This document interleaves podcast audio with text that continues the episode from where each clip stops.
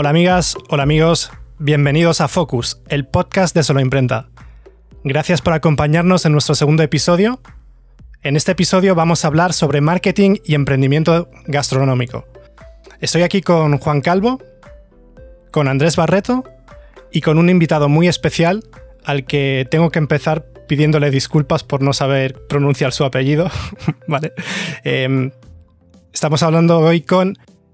Y, y, bueno, hablando y disfrutando un rato con Silvano Medehue, fundador y director de Relaciones Públicas de Restauraniza. Hola Silvano, bienvenido a Focus.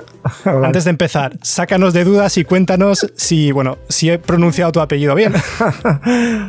hola, hola Antonio, un placer y sobre todo gracias al equipo de, Solo Intenta.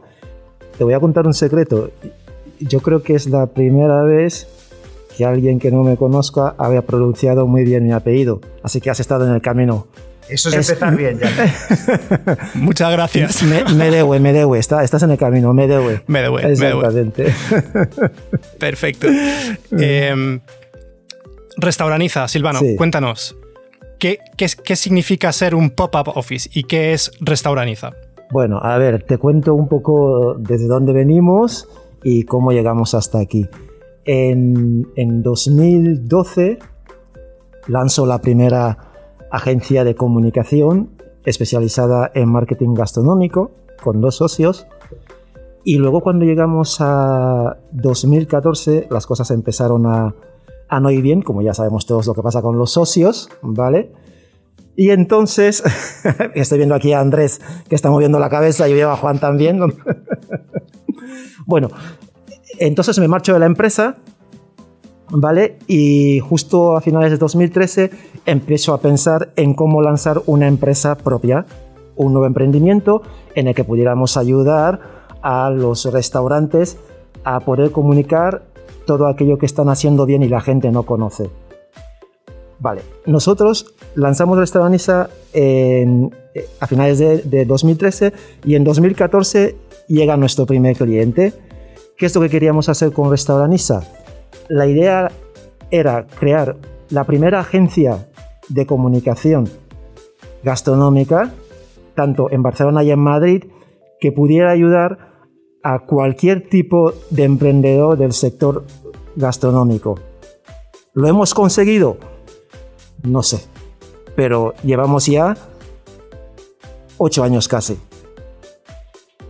haciendo un trabajo de construcción de marca, de ayudar a los restaurantes a comunicar todo aquello que están haciendo y realmente aporta valor a sus, a sus clientes. Y otras cosas importantes que hicimos es que en 2015 pivotamos el modelo de negocio. ¿Eso qué significa? Que siendo los primeros en crear un modelo de negocio de este tipo, porque en esos años no existían, ¿sí? nos dimos cuenta que después empezaban a aparecer muchas empresas que se querían dedicar al sector. Y nos dimos cuenta que el modelo de negocio no era rentable focalizando solamente en restaurantes. Entonces pivotamos el modelo de negocio y apostamos más por marcas de alimentación, ¿sí? empresas de agroalimentación e incluso también startups tecnológicos del mundo de la gastronomía. Una de las cosas que, que sin duda es lo que define a los españoles, ¿no? a España en general, es eh, nuestra cultura hostelera. Totalmente. ¿Vale?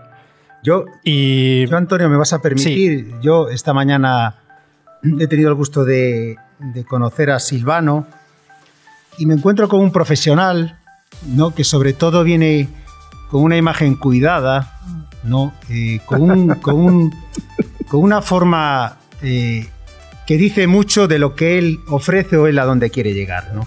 Yo este año con el tema de, de la incorporación de Andrés he descubierto que en el marketing hay muchos canales, mucha forma de comunicar una marca, de potenciar los valores de una marca.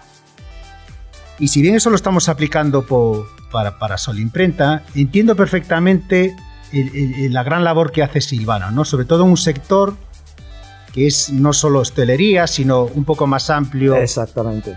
Entonces, eh, yo me encuentro esta mañana ¿no? Con una persona, como digo, con una imagen cuidada, que viene impecable a una, reunión, a contarme eh, cosas sobre todo que pueden ayudar a otra gente, ¿no? Es una persona seria, con unos valores, que quieren trasladar a ese cliente, y eso es algo que, es de agradecer, ¿no? Que, un, profesional venga pues, a una reunión pues, con, el tema eh, de aportar, de, a un sector, como decía, que no, no es generalista, ¿no? Al final es un agente de marketing que está centrado en un sector que, ahora es un momento complicado, pero que tiene mucho recorrido para, para dar a conocer su marca, ¿no? Nos, contaba algún ejemplo de lo que están trabajando y, veo que, que, hay ahí un recorrido, una profesionalidad que seguramente que ayuda a mucha gente a que Silvano con su expertise le pueda dar valor, ¿no? Yo no sé si lo que voy a hacer es frívolo o no, pero creo que cuando uno va a una reunión y ya ese profesional viene con una imagen cuidada y, ya, ya, te da confianza. Quizás es frívolo lo que digo, pero en mi, experiencia creo que es importante que cuando alguien nos viene a visitar se vea pues, una imagen que al final es el que nos va a ayudar a trasladar nuestro negocio, ojo, nos va a trasladar nuestro producto al mercado, un mercado competitivo, centrándose en posicionar esa marca en redes sociales, página web, y eso es la sensación que me vas a permitir, Silvano, que traslade porque creo que es justa, ¿no? Vaya, eh, Antonio, tengo que decirte que Juan ha sabido describirlo tan bien que no me lo esperaba de esta manera, ¿no? Y tengo ahí a Andrés al lado, que yo creo que está diciendo, vaya Juan, eres un crack, ¿no? y es, es la verdad. Yo al final, lo que estaba diciendo Juan es tan cierto y tan real como esta, porque yo al final lo que estamos vendiendo es comunicación, es marca, es branding. Y al final también las personas que estamos detrás de las empresas tenemos que trasladar esta imagen. Yo solo no soy restauranisa, pero yo represento a restauranisa. Y los valores que tiene restauranisa los tengo yo que representar y trasladarlos. Y es un poco eh, lo que yo trato de, hacer. Necesito generar confianza. Y para generar confianza tengo que demostrarlo con mi actitud, con mi manera de ser, con mi manera de expresarme a, nivel imagen personal. Y todo eso son los valores que yo considero que me representan a mí y quiero que mi empresa vaya por este camino, ¿no? Y eso es para mí es, es muy importante. Por lo que puedo ver, la primera impresión que estás causando es súper top. Entonces, esto se lo quiero trasladar también a los posibles futuros clientes un de profesional. Uno cuando, cuando ve a Silvano ve un profesional. Esa palabra que sepáis con, que... Con, todo el significado. Un profesional, una persona que primero cuida su imagen, pues yo intuyo que si esa persona cuida su imagen, pues va a cuidar mi marca y va a ayudar a trasladar esos valores. Creo que es bueno que en estos podcasts traslademos también nuestras sensaciones. Y, yo, Silvano, te lo digo con todo el cariño y de verdad que es mi primera imagen que, que he tenido al conocerte. Se agradece, Juan, muchísimo. Bueno, ya empezamos ah. con el listón muy alto. Ah, o sea, nos estamos rodeando de cracks y de solo cracks en Focus para que veáis. Hay, una cosa, Antonio, que no te he contado, que has preguntado y, has dicho que es una, una pop-up office, ¿verdad? Que es esa parte que se ha quedado. Te voy a contar que es una pop-up office. Yo creo que estamos en un momento ahora que hay una palabra que nos hemos tomado muy muy a la ligera y se trata de reinventarse, ¿vale? Yo creo que la palabra reinventarse eh, hay que saber utilizarla muy bien y tener muy claro a qué nos queremos referir con ello. Y no es, no es algo novedoso reinventarse. La gente lleva reinventándose toda la vida, ¿vale?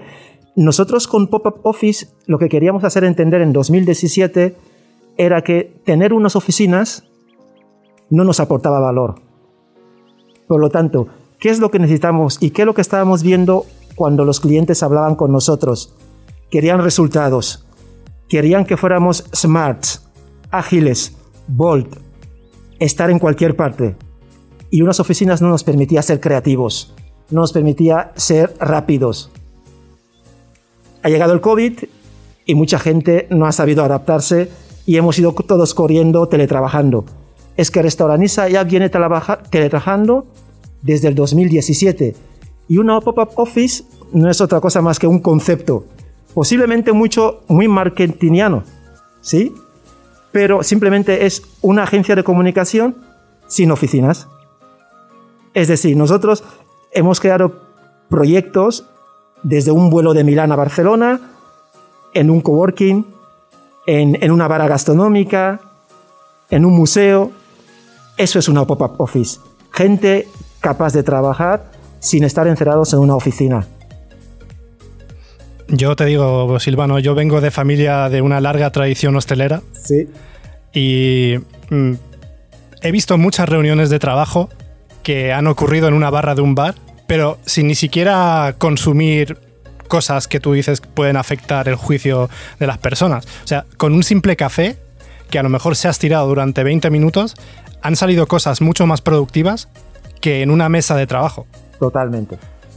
Estoy completamente de acuerdo y además ahora con el COVID las ubicaciones laborales eh, están quedando bastante en entredicho porque estamos viendo que no por estar en, el típico cubículo tradicional vamos a ser más productivos. Totalmente. Y además yo creo que la hostelería y la, alimentación eh, es, un medio que es muy, móvil también. Total. O sea que quien, quien no participe en esta movilidad, en cierto modo, está condenado al fracaso. Te decía que España es eh, básicamente conocido por tener un bar en, cada esquina. Somos un país de bares.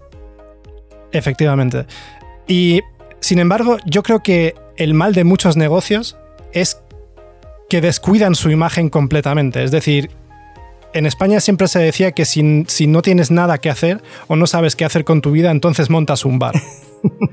¿Cómo lo sabes? O sea, digamos que, que, que has recibido un dinero en una lotería o lo que sea, o un finiquito contundente y dices, voy a montar un bar.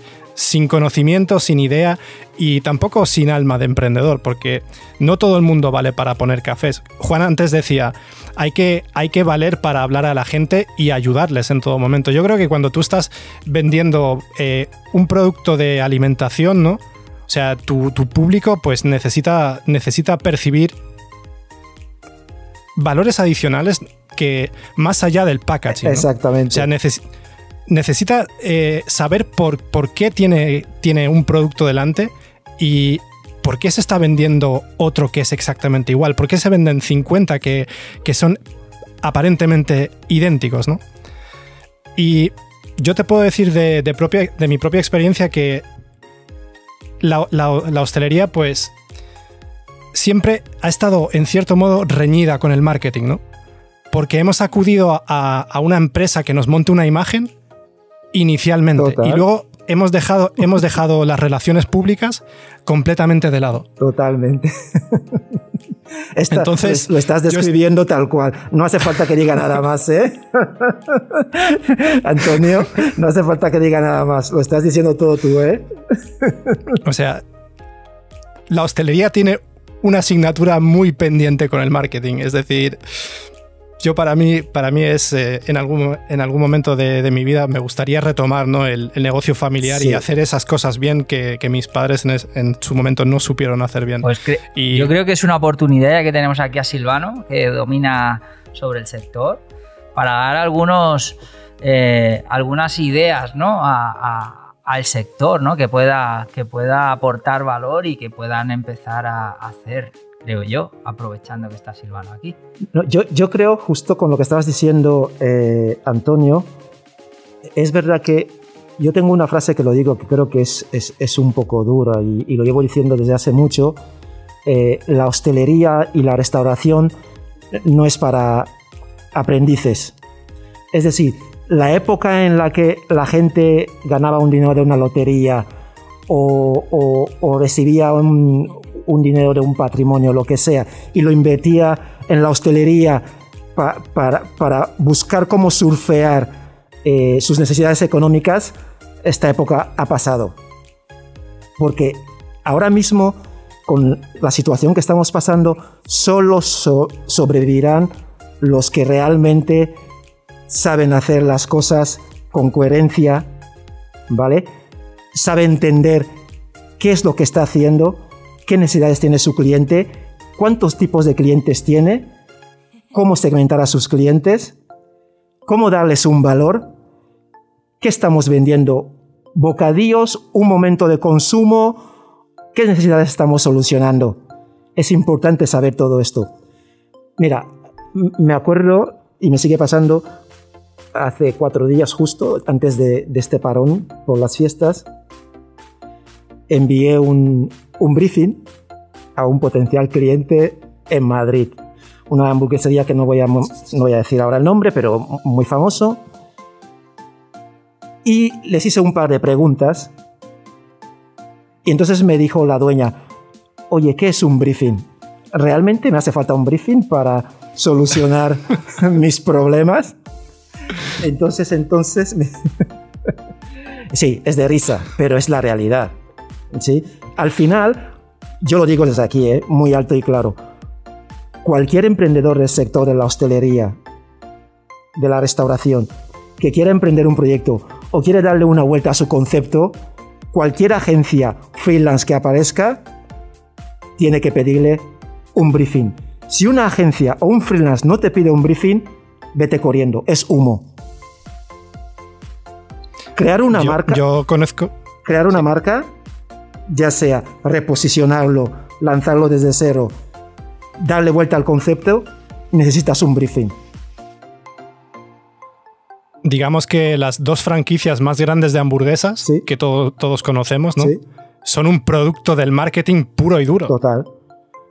Es, decir, es el ejemplo de, si tú quieres realmente que te vaya bien, considera una inversión inicial, no ni siquiera inicial, una inicialmente tú puedes, tú puedes tirar del boca a boca, de que tienes un producto que está bien, pero tal y como está el mercado gastronómico hoy en día, eh, ya no es suficiente con tener el bar de toda la vida. O sea, ya hay sistemas virtuales, ¿no? Hay, hay, por ejemplo, el tenedor o mm, varias agencias de, delivery que en la pandemia las, las, empresas de restauración que no se han subido a, a estas plataformas realmente han quebrado.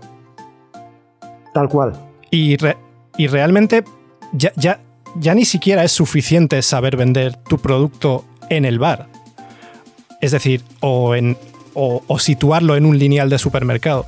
Si tú no sabes comunicar, hoy en día estás condenado al fracaso. Estás condenado al fracaso y además eh, tienes un problema muy grande.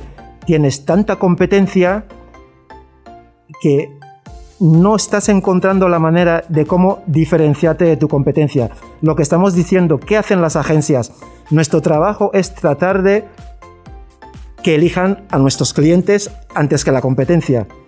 Y esto requiere de un camino largo, un proceso largo, estratégico, creativo, análisis de tendencias, ah, búsquedas, cuál es el posicionamiento, ¿por qué me tienen que comprar? Yo cuando le pregunté a la dueña de, la hamburguesería, ¿qué problemas solucionas? Y me dijo, doy de comer. Digo, sí, todo el mundo da de comer. Pero ¿qué problema estás solucionando? No supo decirme qué problema soluciona. Simplemente sabe que ha abierto una hamburguesería y está dando de comer. Y, esto es muy importante. Tenemos que tenerlo a la hora, a la hora de montar un proyecto necesitamos tener claro a quién estamos hablando, qué estamos solucionando, cómo lo vamos a solucionar, por qué nos tienen que comprar, cuál es el posicionamiento que queremos tener. Muchas veces encuentro en el sector a gente que dice, tengo 3.000 seguidores en Instagram, pero no estoy vendiendo. Ah, ya. Pero... Sí. ¿Quieres vender en Instagram? Sí. ¿De qué manera? ¿Los seguidores que están en Instagram son tus clientes? No lo sé.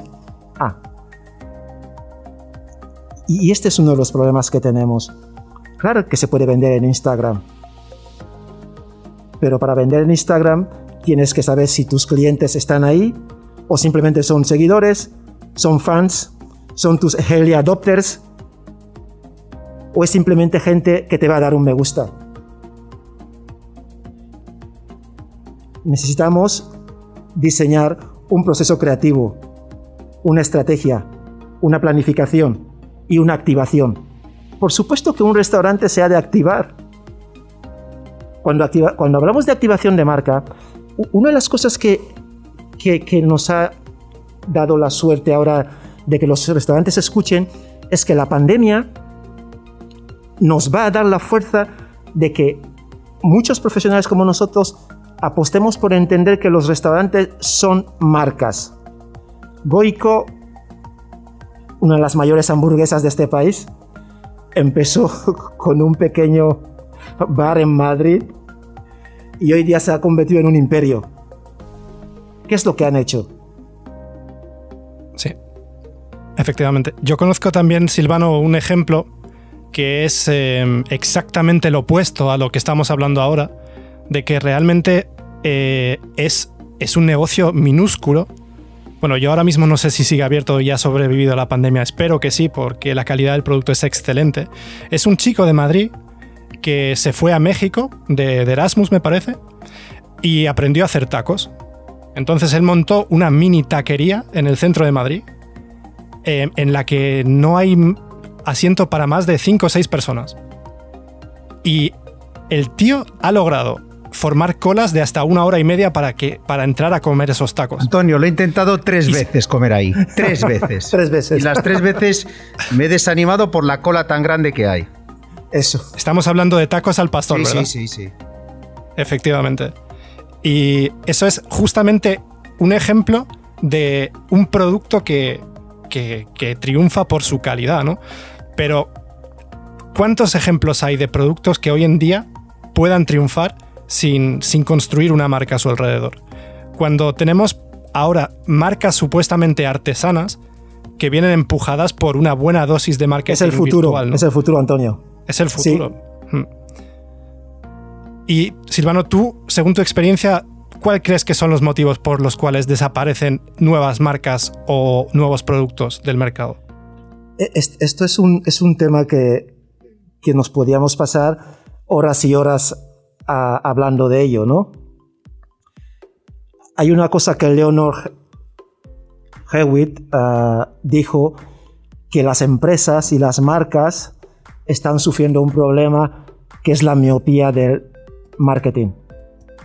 Es decir, las marcas desaparecen simplemente porque están haciendo una cosa que es muy clara.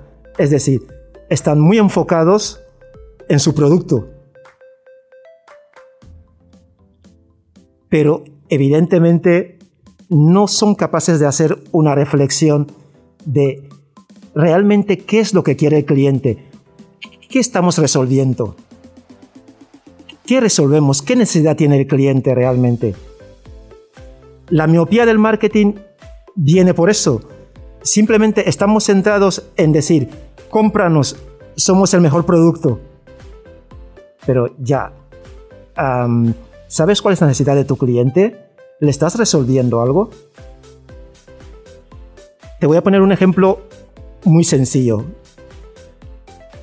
una marca de yogures, ¿qué es lo que vende? ¿En qué negocio está? Seguramente cualquier persona de marketing me diría, sí, está en el sector de los lácteos. Pero es que no es verdad. Es que una marca de yogures no está en el sector de los lácteos, está en el sector de la alimentación de las familias. Sí. En función de estas dos cosas, tu modelo de negocio podrá crecer o podrá desaparecer, o podrás hacer una estrategia si estás en el negocio de los lácteos o si estás en el negocio de la, alimentación. Al final... Además... Sí, sí, sí, te escucho. Además, estamos viendo, como, como bien estás diciendo, hablando del ejemplo de los yogures, que ya se están orientando a, otros campos, como por ejemplo la nutrición deportiva, ¿no? Totalmente. Tenemos un ejemplo, tenemos un ejemplo, mm, yo creo que estelar ahora mismo, de una campaña que dice: si tú no eres capaz de levantarte dos horas antes del trabajo e ir a correr, este producto no es para ti. Es que es, es muy importante lo que estás diciendo. Estamos descartando ya a todo ese tipo de clientes que consideramos que no están hechos para esta marca. Las, las marcas tienen segmentos, nichos early adopters. No podemos llegar a todo el mundo. Necesitamos empezar por una cierta cantidad de personas que son los que nos van a guiar, los early adopters, y luego después podemos convertirnos en una empresa gigante.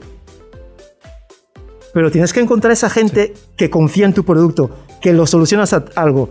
Los japoneses lo llaman otakus.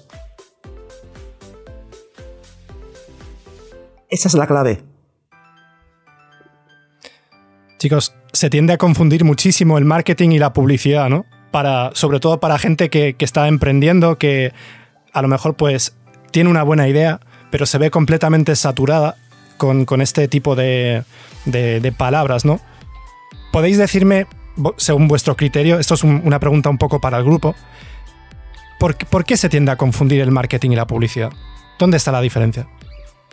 Yo creo que, lo que comentaba Silvano al principio eh, tiene mucha razón de esto y es el tema de que la gente no tiene un plan, no tiene una estrategia y que quieren hacer las cosas rápido, que todo sea eh, con resultados inmediatos, a corto plazo.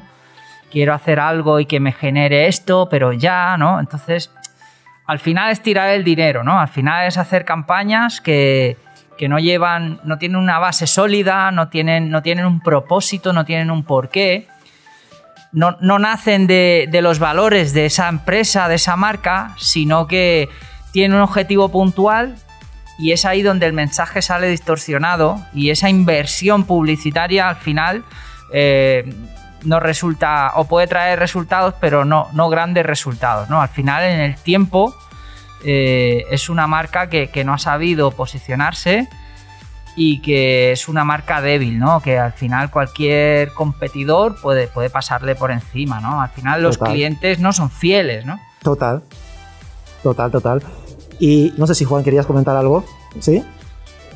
No, yo, yo estamos hablando del tema de, hostelería y sé que costará mucho que la gente entienda todo lo que nos está comentando Silvano. Pero nosotros en Solimprenta, el tema del marketing este año hemos, hemos visto que haciendo bien las cosas uno al final potencia su marca y llega a muchos más, más, más clientes. ¿no?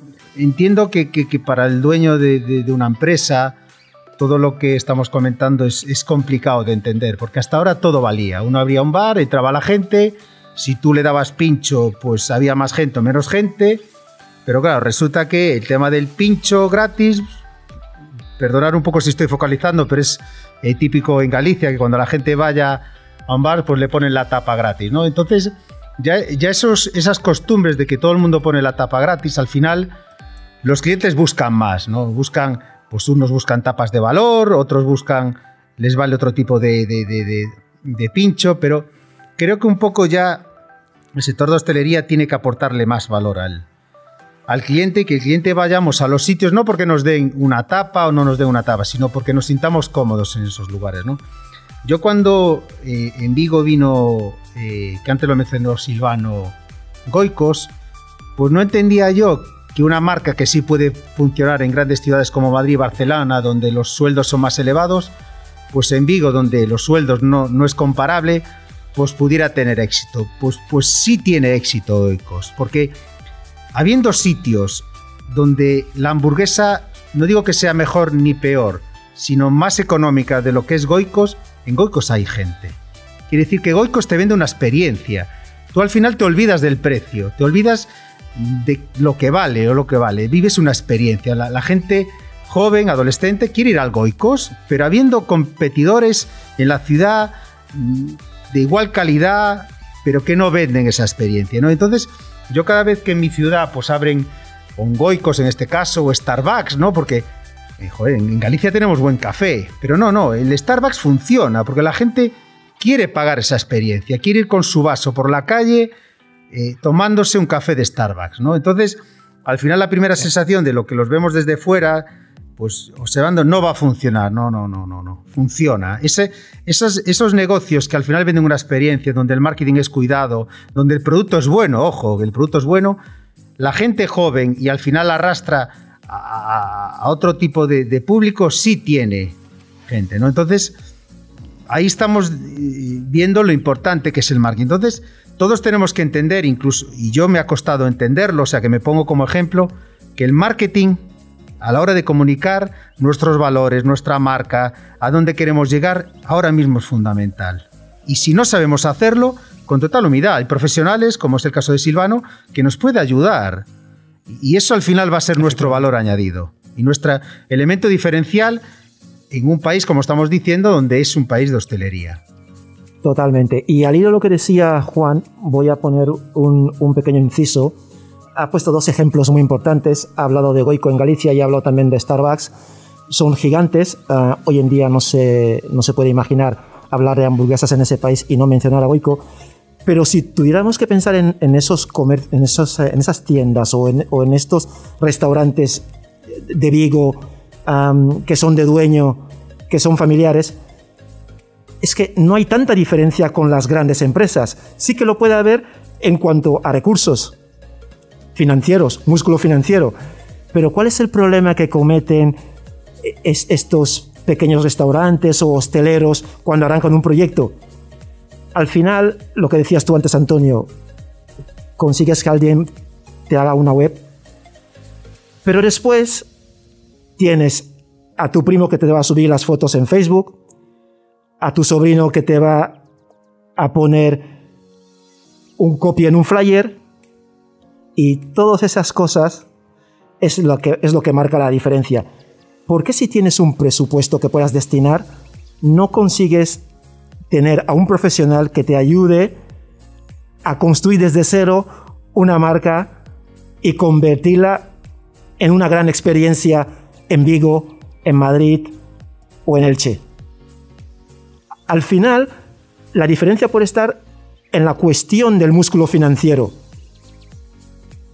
Pero en el proceso de crear una marca, de gestionarla, de, en el proceso de todo el marketing, la comunicación, las ideas, es el mismo. No hay ningún cambio. Si yo tengo un presupuesto de 2.000 euros al mes, coge a un profesional que te lo pueda hacer y no cojas a tu, a tu primo. Puede ser que tu primo sepa de ello, por supuesto, pero no es lo mismo. Y estabas preguntando la diferencia entre eh, marketing y publicidad. Tenemos que tener algo muy claro. Peter Drucker decía que en la empresa hay dos cosas que crean valor, marketing e innovación. El resto de cosas son costes. La publicidad es coste. El marketing resuelve necesidades. El marketing aparece muy antes de que exista un producto. Es uno de los valores más importantes de la empresa. Cuando llega el producto, el marketing tiene un proceso de seguir analizando los resultados, seguir investigando, seguir viendo dónde innovar y dónde meter nuevos productos. Esto es el marketing. El marketing resuelve necesidades. Tenemos que verlo de esta manera. Al final, ¿qué quieren los usuarios? Es algo muy importante que nosotros decimos que son anglicismos, tienen un pain. ¿Qué problemas tenemos? Un departamento de marketing debe saber descubrirlo. Porque al final el marketing es buscar el mejor producto, el mejor precio, buscar a tu cliente ideal, trasladarle esta oferta en el momento ideal y saber comunicárselo. Luego la publicidad son herramientas. O sea, la publicidad es una herramienta del marketing. La publicidad es un coste, pero que satisface las necesidades de la empresa, pero no del, del, cliente. Y esto es lo que tenemos que entender. Confundimos mucho estos conceptos y es muy importante saber en qué parte está cada uno de ellos. El marketing es el que guía a la empresa y luego después están las herramientas como la publicidad, la promoción, las relaciones públicas. Y eso es un poco la clave. Yo este año, Antonio, para ir terminando, reconozco que a pesar de ser un año complicado, nosotros sí tenemos claro que este año es un momento de que la gente conozca Imprenta, ¿sabes? Y hemos hecho y hemos invertido grandes recursos en marketing, en todo un poco lo que ha comentado Silvano en potenciar la marca. Creemos que cuando esto al final repunte, todos vamos a hacer lo mismo. Pero ahora es el momento de apostar por el marketing. Ahora es el momento de que los clientes potenciales conozcan nuestras marcas. Siendo un año complicado, lo reconozco, y a veces no es cuestión de mayor o menor presupuesto, sino que hagamos cosas, hagamos que nuestro producto se conozca. A veces no es cuestión de destinar grandes recursos a grandes campañas, no, no, todos en nuestro barrio, en nuestro local, eh, en ámbito local, que nos conozcan nuestros clientes, que sepan que estamos ahí, que en época complicada comunicamos y que no se olviden de nosotros. Y eso el marketing es una herramienta muy, muy potente. Insisto, dentro de las posibilidades de cada uno. No, no es cuestión aquí de grandes recursos, sino que tengamos claro que las marcas tenemos que comunicar. Y eso yo creo que tanto negocios como la hostelería, como imprenta, tenemos que comunicar. ¿Sabes? Yo creo que un poco es contaros lo que nosotros estamos viviendo este año. Insisto, siendo un año muy complicado, pero hay que comunicar. Además, yo creo que eh, los medios de comunicación actuales y las redes sociales le están permitiendo a las, a las pequeñas empresas ¿no? Salir y, que, y, permitirle el medio para, para, que los clientes y los usuarios y los seguidores le pongan cara a las personas de esa marca, a los embajadores de marca. Muy bueno. Y la, la publicidad siempre ha pecado un poco de, de, ser distante, porque detrás de grandes campañas nunca hay una cara que alguien pueda asociar de, eh, esa marca, ¿no? Totalmente. Y afortunadamente, pues eh, yo creo que esto es un ejemplo de cercanía que deberían aplicarse muchísimas personas, porque hay mucha gente que, huye precisamente de las grandes multinacionales, que, que su filosofía de, comprador va en contra de, comprar grandes marcas porque directamente no quieren enriquecer más todavía a una entidad, a una sociedad limitada, extremadamente distante con su consumidor. Quieren saber quién está ahí para pedir algún consejo, para hacer alguna pregunta sobre un producto y recibir una, una respuesta pues lo más, lo más humana posible. ¿no? Total. Y en el episodio, en nuestro primer episodio hablábamos justamente de, que las marcas están intentando pues eh, aniquilar el contacto con el cliente. Y eso es justamente todo lo contrario de lo que están predicando las redes sociales, si os fijáis, ¿no? Porque eh, tenemos un community manager que, supuestamente va a responder a las preguntas del usuario, pero si es la persona que trabaja ahí, si es el dueño quien responde ese mensaje, con su foto, con su cara, que sepas quién te está respondiendo, eso le da un valor agregado a, a todo tu, tu, estrategia, ¿no? Que es, eso es una cosa que, que vamos, que antes era completamente impensable. Totalmente, totalmente de acuerdo contigo. Y además te digo una cosa, eh, una de las cosas que, que la publicidad funciona, evidentemente, pero nos damos cuenta que las grandes marcas están utilizando la publicidad. ¿Por qué? Porque quieren llegar a las masas. cuando tú haces publicidad, evidentemente te puede ver un millón de personas en la tele, pero la publicidad va para comunicar cosas grandes cuando no tienes tiempo y quieres llegar a miles y miles y miles de personas. Pero hay otros canales, como las redes sociales, que las marcas están utilizando para hacer cosas increíblemente tremendas. Cerveza a la Virgen, por ejemplo. Sí. Goico, lo estamos viendo. Por ejemplo, tu público está ahí y evidentemente trabajando las redes sociales eh, tienes más, mucha más cercanía. Además, con las redes sociales tienes capaz de conocer cómo es tu cliente, cómo está interactuando contigo, cuál es el impacto que está teniendo, cuál es la relación que está teniendo contigo, qué le gusta y qué no le gusta. Esto la publicidad, que va a grandes masas, es imposible poder aprender de esto. Silvano, volviendo al ejemplo de Restauraniza, ¿no?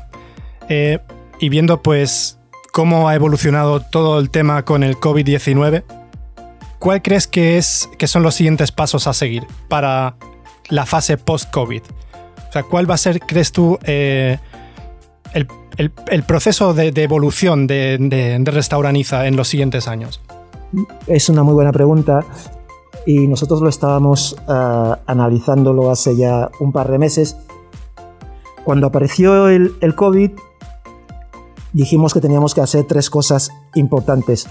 Uh, contener el gasto, tener el cash flow y sobre todo uh, diseñar una estrategia a largo plazo de contención. ¿Vale? Y, y, hemos podido lograrlo. Yo le estaba comentando a Andrés que antes de aparecer COVID, en febrero, teníamos cuatro proyectos cerrados con ah, cuatro marcas muy importantes. Imagínate, llega el COVID y te desestabiliza todo esto. Todo funciona con estrategia.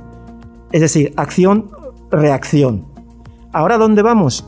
Bueno, nosotros nos hemos reinventado a nuestra manera, que yo es una palabra que no me gusta utilizar mucho, pero nos hemos reinventado a nuestra manera. Hemos, hemos lanzado la nueva web, las visitas a la web están siendo tremendas. Eh, le estaba contando también a Andrés, la gente nos está diciendo, oye, eh, queremos una web como la vuestra. Bueno, esto suena... Es verdad que tienen una web muy, muy, muy bonita, ¿eh? Muy bonita. Es acojonante, y, acorde, es buenísimo. Acorde con el mensaje, con, con Silvano en sí, porque yo le conozco desde hace años ya y, cuando vi la web pensé, digo, es que es Silvano la web esta, total, ¿eh? ha plasmado ahí todos los valores de Restauraniza. ¿eh? Sí, y ahí está todo, tal cual lo has dicho Andrés, ¿no? Y al final, ¿dónde queremos ir? El siguiente paso que haremos es eh, la parte que tenemos como... No me gusta usar mucho esa palabra también de consultoría, porque no es así, pero sino la parte que tenemos que ayudamos más a asesorar a los restaurantes a nivel concepto, poco a poco lo iremos desvinculando de la agencia. Vamos a crear más como un gabinete gastronómico. Y la agencia se quedará para dar apoyo, para impulsar estos proyectos de asesoría que haremos puro y duro acerca de los restaurantes. Entonces vamos a, vamos, vamos a dividir el, negocio. Y tenemos presencia en Valencia, Madrid y, DF México, porque ahí tenemos unos partners que llamamos Implant. Son gente que están representando a la agencia en estas ciudades y lo que hacemos nosotros es todas las estrategias, acciones, campañas se diseñan desde aquí y ellos se dedican a, implementar. Pero sí que nos hemos dado cuenta que queremos que la agencia vaya por otro camino, más dedicarse más a crear marca, a hacer comunicación, branding, a gestión de marca y que la parte más gastronómica esté enfocado a un gabinete que vamos a crear para ello. Sí. Es. Eh, yo creo que has dado en el clavo. Has dado en el clavo. Y en los siguientes años. Yo, bueno, en el siguiente año, más, más que en los siguientes años, yo creo que la gente, la gente va, va a tener muy en cuenta cuáles son aquellas marcas que han sabido comunicar durante la, fase del COVID-19, ¿no? durante esta ventana de tiempo. Porque inversión al margen eh, escribir unas cuantas frases que le puedan aportar un valor a la gente. Eh, quien no haya hecho esto durante este tiempo, que sí, que hemos estado todos jodidos, ¿vale? Pero quien, quien haya oído de, esto, yo creo que va a caer en, una espiral que le va a perjudicar. Totalmente. A largo plazo. A largo plazo, sí. Sí. Y bueno, eh, yo quería preguntarte, ¿no? O sea, hablando un poco de, bueno, escapando de la crisis, si ahora mismo tú pudieras meterte en una máquina del tiempo, ¿hacia dónde viajarías? ¿Hacia el futuro o hacia el pasado? Bah. Yo, yo, si te soy sincero, Antonio, yo viajaría más al futuro. Te lo digo porque para mí el futuro es hoy. ¿Vale? Y hay una cosa ah, que en comunicación llamamos escucha activa. Si no escuchas, no puedes saber qué es lo que quiere la gente, cómo les puedes ayudar, cómo puedes resolver sus problemas. Y en el presente, que es hoy, y hoy es el futuro, la gente tiene necesidades.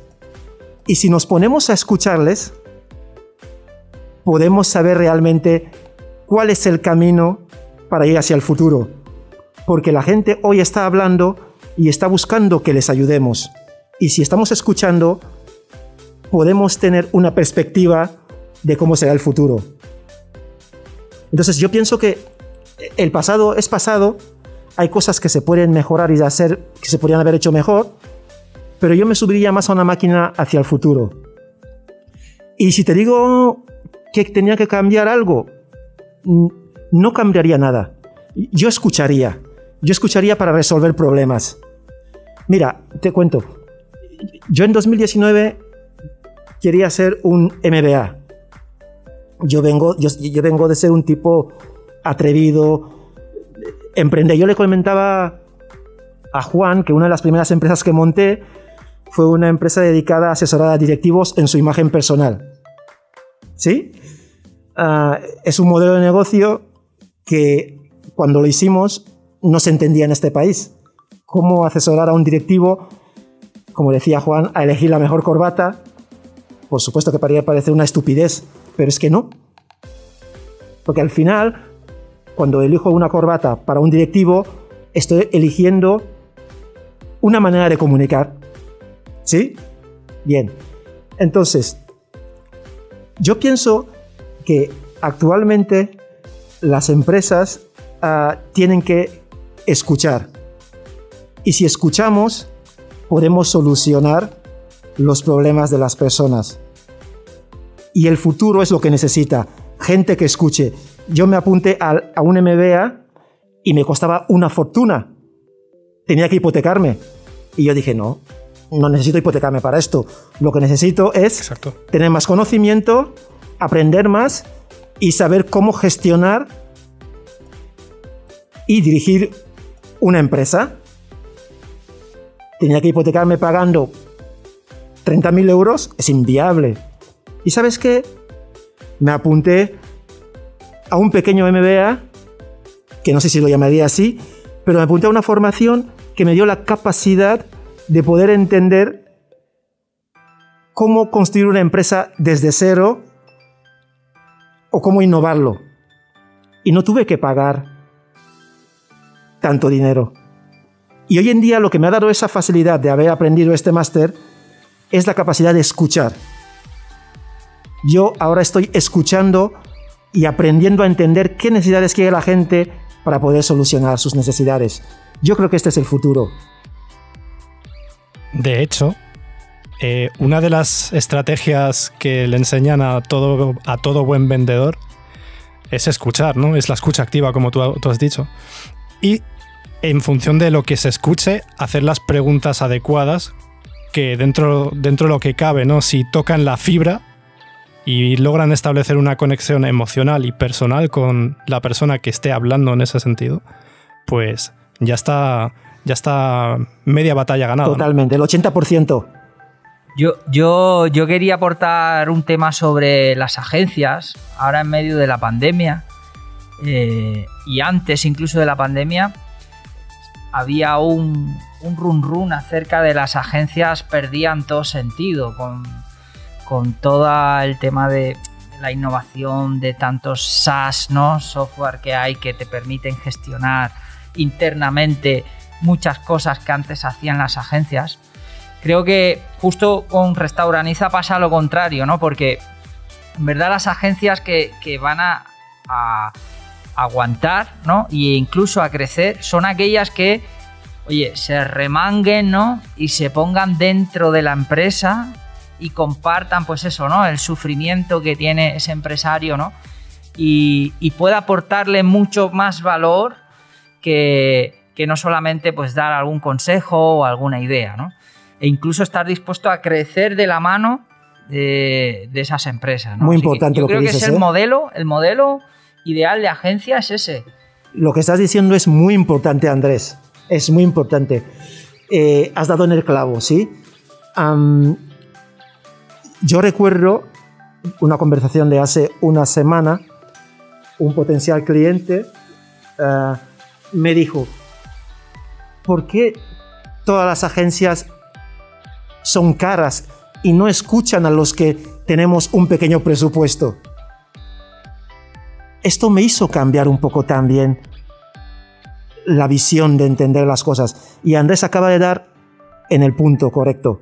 Es decir, tenemos que ser capaces las agencias de remangarnos, de meternos en el barro y de acompañar al, cliente en su crecimiento. Yo creo que aquí es donde tiene que estar la clave. Evidentemente que se necesita tener un presupuesto, pero hay muchas pymes que están haciendo cosas importantes que realmente necesitan agencias como las nuestras para acompañarles en ese proceso.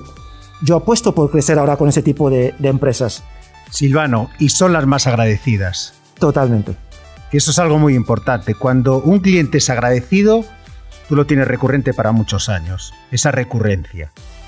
Pero, pero todos los, los emprendedores pequeños, hay agencias que no quieren trabajar con nosotros. Prefieren grandes contratos. Bueno, pues veamos en estas épocas de crisis, donde puede haber riesgos de, crédito, vamos a ver qué se interesa más, 5 o 10 clientes pequeños o uno grande. Creo que esos 5 o 10 clientes pequeños que al final suman serán más agradecidos y tú tendrás un cliente recurrente para muchos años. ¿no? Creo que eso es algo también importante que está puntualizando Silvano en su, en su modelo y yo que lo animo, porque yo creo que interesa más 5, 6, 10 clientes pequeños que uno grande. Estás ahí en lo correcto. Sí, bueno, y justo es lo que nosotros en Solo Imprenta estamos, estamos viviendo actualmente con la agencia White Rabbit que estamos trabajando desde hace unos meses. Hemos visto cómo se han implicado con nosotros y, y están ahí en el día a día de Solo Imprenta y nos están ayudando bastante a crecer. Así que es el modelo de agencia del futuro, creo yo. Totalmente. El, modelo de, firmar un contrato y volver a final de mes con un informe y una factura, creo que, quedará un poco obsoleto. Se queda obsoleto. No, no, no, no, no hay duda. Es que se queda obsoleto. Es que al final, porque también y no ha pasado ahora con el COVID. Los grandes presupuestos llevan seis años que están desapareciendo y, se está recortando. Y entonces al final nosotros como, como empresas ah, que acompañamos a diferentes proyectos, tenemos que tener la habilidad de entender el mercado, qué está pidiendo el mercado.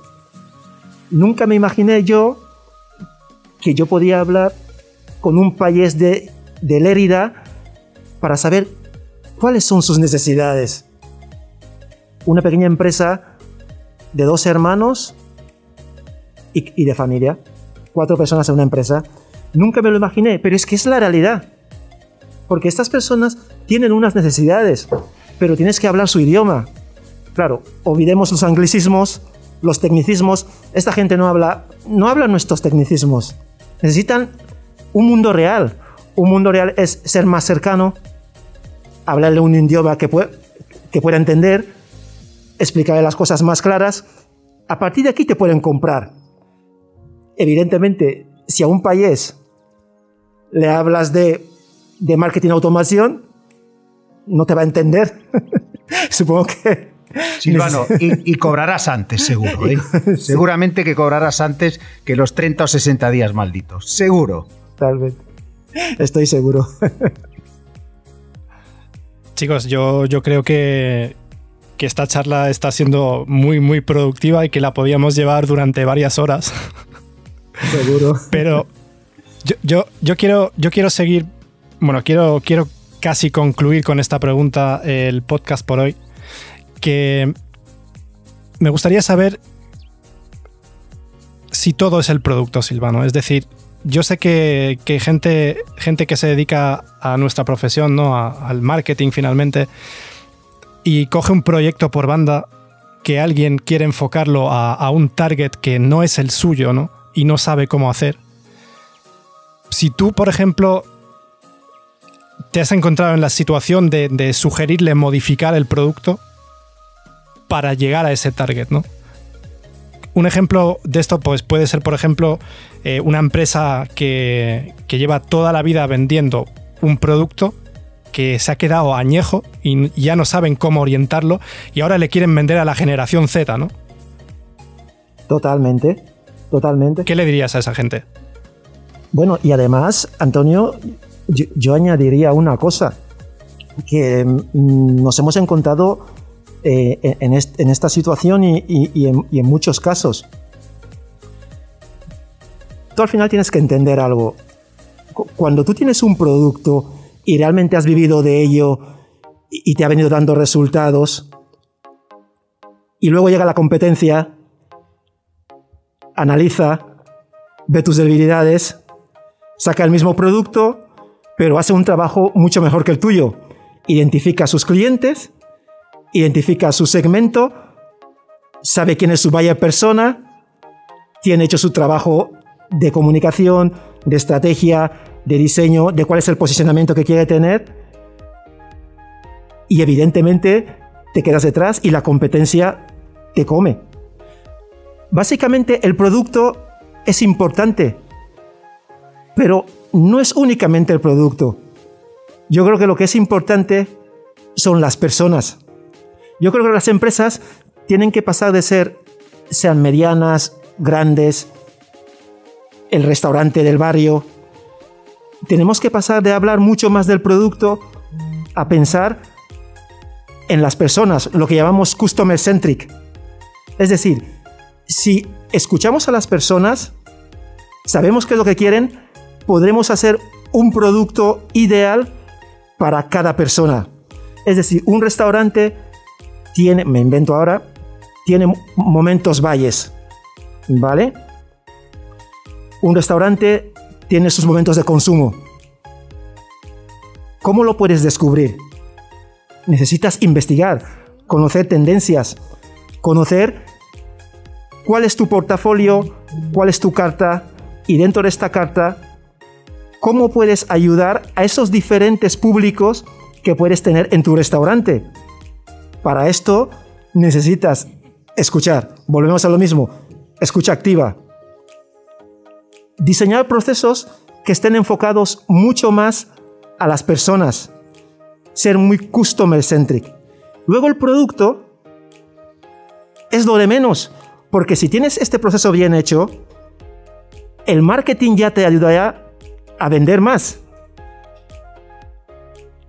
Centrémonos en las personas, busquemos sus necesidades y luego después adaptemos el producto a cada buyer persona que tienes. Si tengo cinco clientes, por ejemplo, igual mi cliente de mediodía no quiere comer una pizza y quiere comer una ensalada.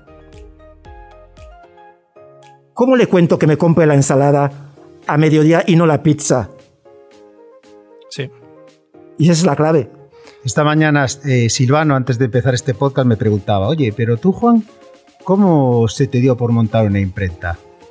Sí. Y, claro, mi reacción es, fue rápida. No, copié el negocio. Entonces, yo entiendo que, que Solimprenta es un producto que hay mucho, es un producto commodity. Hay muchas imprentas que venden los mismos productos que vendemos nosotros. Nosotros lo que hemos entendido es qué quiere nuestro cliente. He trasladado una forma de entender la relación con los clientes, como está contando Silvano. Y yo lo digo con total transparencia. Yo, yo siempre lo he dicho, no he inventado nada. Simplemente he entendido que el cliente tiene que ser el foco de la relación. Un buen servicio, que se cumplan los plazos y que el cliente reciba el producto que ha comprado. Nada más. Y si hay una incidencia, arreglarle el problema.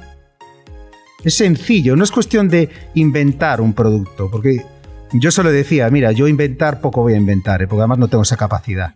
Pero sí sé cómo hay que tratar a un cliente, sí sé lo que quiere el cliente solo imprenta, que es que si hay cualquier incidencia, nosotros se la resolvemos. Entonces, eso también da mucho ánimo a la gente que a veces no, no, no busquemos inventar, no, no busquemos el producto. Ah, mire, está todo inventado, me decía Silvano esta, esta mañana. Totalmente. Busquemos la forma de interactuar con nuestros clientes. ¿Qué es lo que quieren nuestros clientes? Ahí está el foco de todo. Tal cual. Y además hay algo que, que, que, que, me gusta de Solo Imprenta, que ahora no sé si me va a salir muy bien la, la, la, la frase esta, pero me, me, tenéis que ayudar.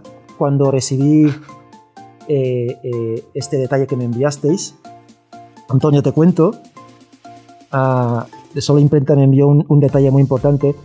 Para mí fue revelador, ¿no? Y, y yo les dije que eh, Juan y, y Andrés están haciendo un equipo tremendo, ¿no? me enviaron un detalle y, era una libreta de color rosa. ¿Sí? Me llegó a casa y cuando lo abrí y dije, madre mía, esta gente entiende al cliente. Y eso es lo que estábamos hablando antes y lo que estaba diciendo él. El foco no está en el producto. El foco está en cómo puedo resolver las necesidades, cómo puedo conocer a las personas para darles lo que necesitan me enviaron una libreta en rosa que yo estaba pensando en comprar hace días para autorregalarme por el día de mi cumpleaños. Y cuando llegó, el y cuando llegó la libreta, el niño me decía en casa, tremendo, es que, ¿cómo te conocen, no? Digo, sí.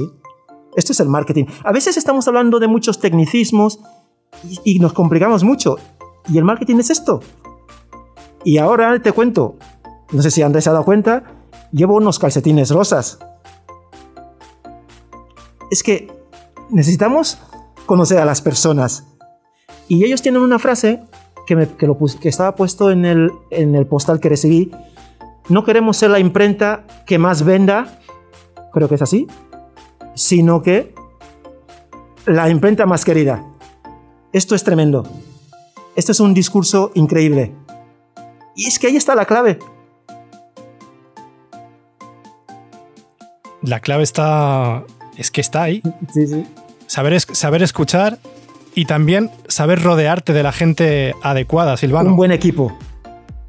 Un buen equipo. Un buen equipo. Es la clave del éxito. Sí, y que sienta esa pasión.